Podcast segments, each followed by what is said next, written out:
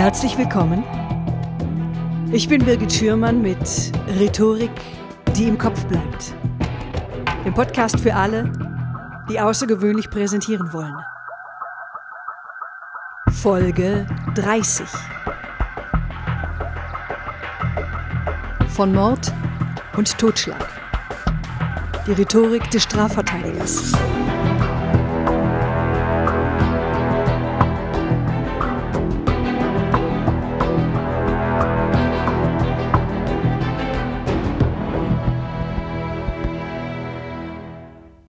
Herzlich willkommen, Dr. Karl Haas. Ich freue mich sehr, dass Sie heute in meinem Podcast zu Gast sind und dass Sie sich zwischen zwei Terminen die Zeit für ein Interview genommen haben. Hallo, Frau Schürmann. Auch ich freue mich, hier bei Ihnen sein zu dürfen. Sie sind seit über 20 Jahren Strafverteidiger mit einem vollen Terminkalender. Ihre Kanzlei ist bekannt durch deutsch-niederländische Straffälle und Drogen, Mord und Totschlag. Das Rotlichtmilieu sind Ihr Alltagsgeschäft. Aber kürzlich waren Sie bei Sex, Drugs and Rock'n'Roll? Genau, das ist eine Fachtagung für forensische Psychiatrie und hat natürlich auch mit Strafrecht zu tun. Die Leute dort, die Psychiater und Psychologen, haben eine ganz andere Kommunikation als wir Strafjuristen. Was unterscheidet denn die Kommunikation der Psychiater und Psychologen von den Strafjuristen? Was haben Strafjuristen für eine Sprache? Und dann habe ich auch gleich noch eine weitere Frage. Was unterscheidet sie von anderen Juristen? Nun, das Strafverfahren lebt eigentlich von der mündlichen Hauptverhandlung.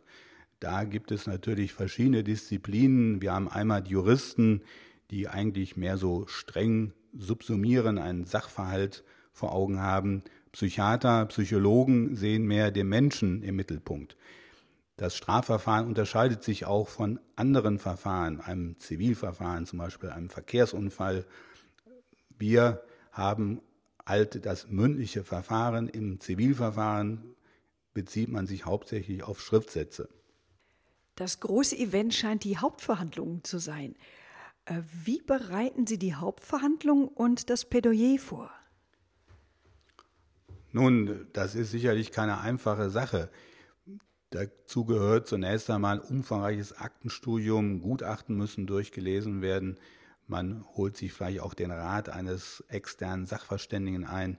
Entscheidend sind aber auch die Gespräche mit dem Mandanten. Wenn er sich im Gefängnis befindet, muss man dorthin fahren. Man braucht vielleicht noch einen Dolmetscher, damit man auch alles richtig mitbekommt. Dazu gehören aber auch Befragung von Zeugen. Nicht, dass man in der Hauptverhandlung nachher überrascht ist, wenn der eine oder andere Zeuge, den man hier als Entlastungszeugen benannt hat, auf einmal was ganz anderes sagt. Aber auch in der Hauptverhandlung selber mache ich mir eine Mitschrift, möglichst wichtige Punkte markiere ich besonders und notiere mir die auch gerade für das Schlussplädoyer, damit ich hier auch alle Punkte, die aus meiner Sicht für die Verteidigung erforderlich sind, auch ansprechen kann. Verteidigung und Plädoyer sind natürlich nur so gut, wie auch der Mandant mitarbeitet. Da fällt mir noch ein, da war ein Fall, mein Mandant sagte, ja, okay, ich habe die Frau umgebracht, aber das war alles im Effekt.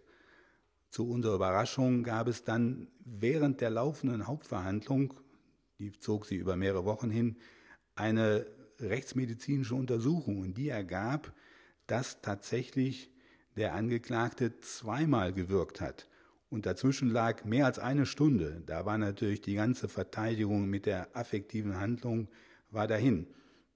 Das war schlecht für den Mandanten. Also Gute Vorbereitung heißt auch gute Mitarbeit des Mandanten. Und wie bauen Sie denn Ihr Plädoyer auf? Wie muss ich mir das vorstellen als Laie? Steigt man auch mit einem Smalltalk ein? Das Plädoyer ist eigentlich das Schlussstück der mündlichen Verhandlungen. Die Kommunikation fängt eigentlich schon recht früh an. Wenn der Verteidiger in den Gerichtssaal reinkommt, dann muss er deutlich machen, dass er hier auf einer Ebene mit den anderen Prozessbeteiligten, mit dem Staatsanwalt und dem Gericht steht. Am Ende der Beweisaufnahme hält dann zunächst der Staatsanwalt sein Plädoyer. Danach bin ich dann als Strafverteidiger dran. Da fasse ich eine möglicherweise über mehrere Tage gehende Hauptverhandlung zusammen. Meine Beweiswürdigung kommt. Ich mache natürlich deutlich, wo ich mit meiner Beweiswürdigung abweiche von den Ergebnissen der Staatsanwaltschaft. Dann kommt die rechtliche Beurteilung. War es wirklich ein Mord? War es vielleicht nur ein Totschlag? Das sind ganz wichtige rechtliche Fragen, die dann auch geklärt werden. Man bezieht auch neueste Rechtsprechung mit ein. Schließlich kommt dann die Ausführung zu den Rechtsfolgen, das heißt Freispruch oder eine angemessene Bestrafung. Nebenfolgen soll das Vermögen eingezogen werden. Dies sind Sachen, die im Plädoyer zu Tisch gebracht werden.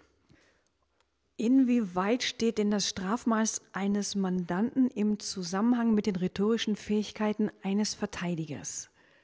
Ich denke, hier stehen im Vordergrund zunächst die Sachargumente. Allerdings müssen die natürlich auch vernünftig transportiert werden. Und da muss der Verteidiger auf rhetorische Kniffe zurückgreifen. Versucht man als Verteidiger Emotionen vor Gericht auszulösen? Ich würde sagen, hier kommt es wieder auf den Einzelfall an. Grundsätzlich gilt, dass Emotionen nicht in den Strafprozess hineingehören. Aber es gibt natürlich besondere Situationen. Wenn eine Bestrafung des Mandanten zum Beispiel schwere Folgen für die Familie hätte, dann gibt es den Kniff, dass ich die Familie in den Gerichtssaal ordere, dann sitzt dann die Ehefrau mit den Kindern da. Ich verweise in dem Verfahren, in dem Plädoyer auf die schwierige familiäre Situation meines Mandanten. Wird man als Verteidiger dann auch mal theatralisch? Hier ist es natürlich anders bei einem Gerichtsverfahren als einem Strafprozess, den man im Fernsehen sieht. Es gibt dort keinen Verteidiger oder Staatsanwalt, der mit wehener Robe durch den Gerichtssaal läuft. Andererseits müssen wir hier auch mal Akzente setzen und einiges deutlich machen. So hatte ich vor kurzem die Frage zu klären, was in einer Minute alles geschehen kann. Ich habe in meinem Plädoyer einfach kurz innegehalten, auf die Uhr geschaut.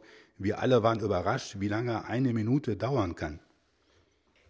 Wie schaffen Sie das denn, dass Sie die Emotionen, Emotionen, die im Laufe eines Prozesses hochkochen, von sich fernhalten?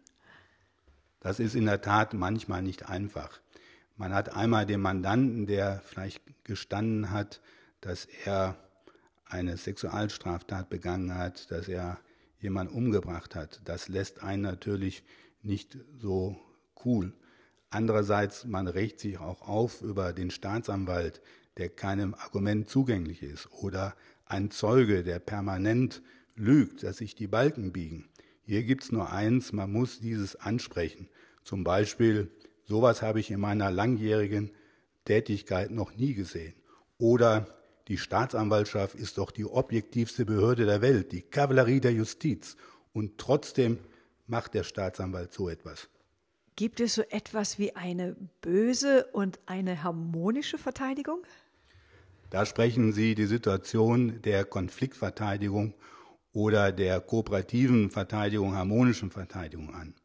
Wenn der Angeklagte die Tat bestreitet, dann ist manchmal die sogenannte Konfliktverteidigung angezeigt. Hier stellt man Anträge, Befangenheitsanträge, Beweisanträge gegen das Gericht. Man versucht, das Gericht in eine bestimmte Richtung zu lenken. Hat der Mandant allerdings die Tat gestanden, ist es meistens angezeigt, hier kooperativ sich zu verhalten, um eine angemessene, milde Strafe zu erreichen. Haben Sie eine bestimmte Reihenfolge Ihrer Argumente? Nun, ich fange meistens immer mit einem starken Argument an und möchte auch mit einem starken Argument aufhören. Das, was schließlich im Kopf hängen bleibt, sind ja gerade die Schlussworte des Plädoyers. Wenn der Staatsanwalt zuvor auf eine hohe Verurteilung plädiert hat, muss ich natürlich sozusagen hilfsweise darauf eingehen, auch wenn ich selber einen Freispruch erreichen möchte. Ich beginne dann zunächst mit dieser hilfsweisen Argumentation, mache Ausführungen dazu, dass hier besondere Lebensumstände eingreifen, dass hier eine milde Strafe gegen den Mandanten zu verhängen ist. Zum Schluss komme ich dann aber zu dem, was ich vertrete. Das ist das, was im Kopf des Gerichts hängen bleiben soll. Freispruch.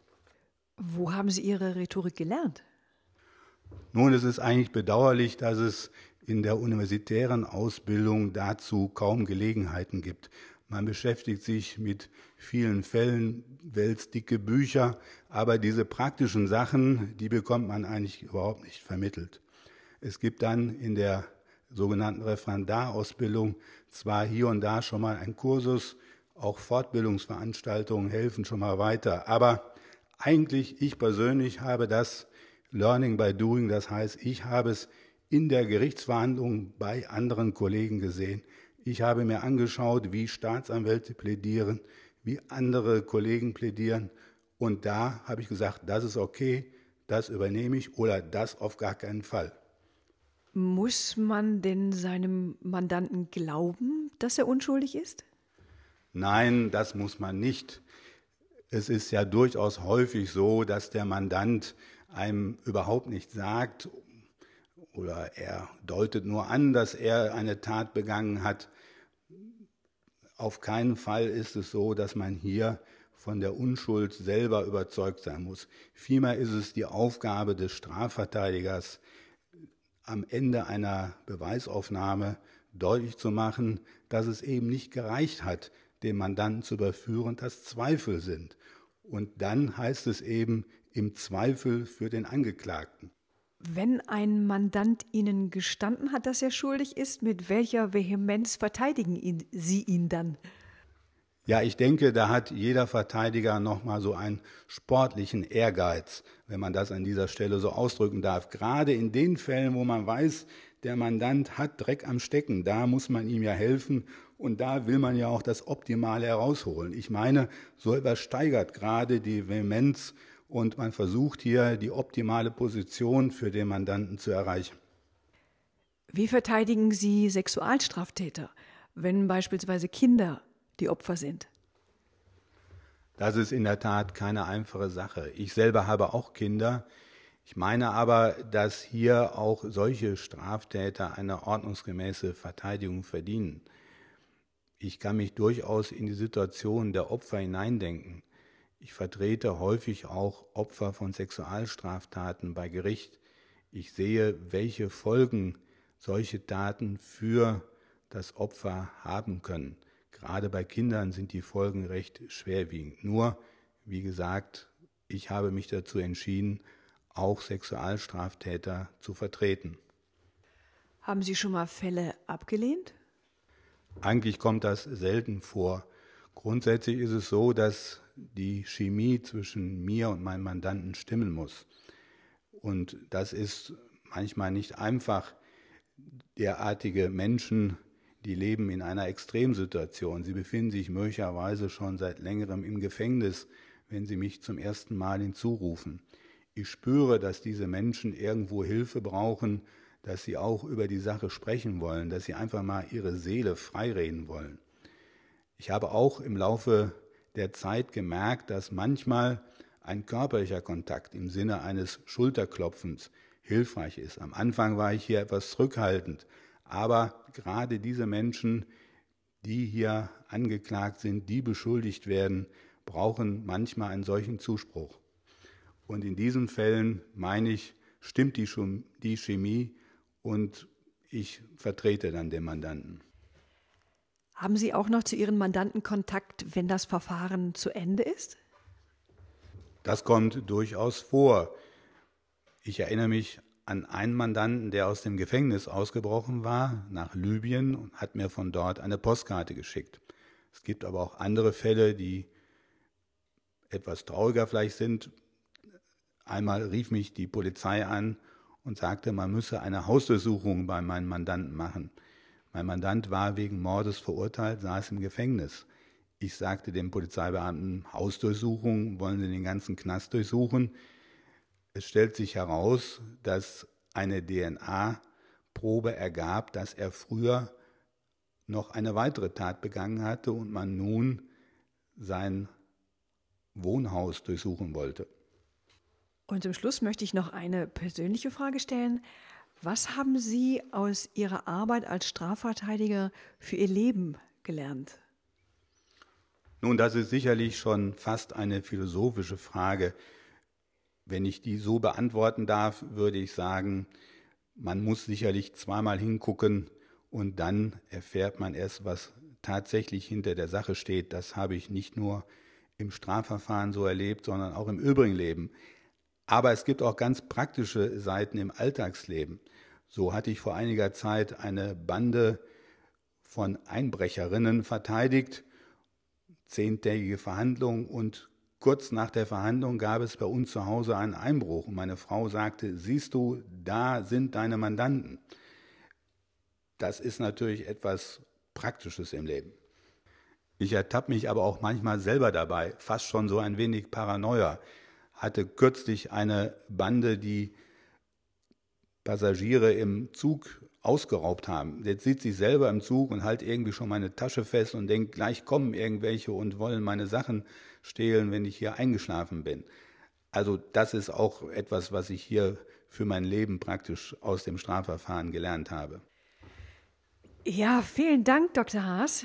Danke für Ihre ausführlichen Antworten und vielen Dank, dass Sie sich die Zeit genommen haben.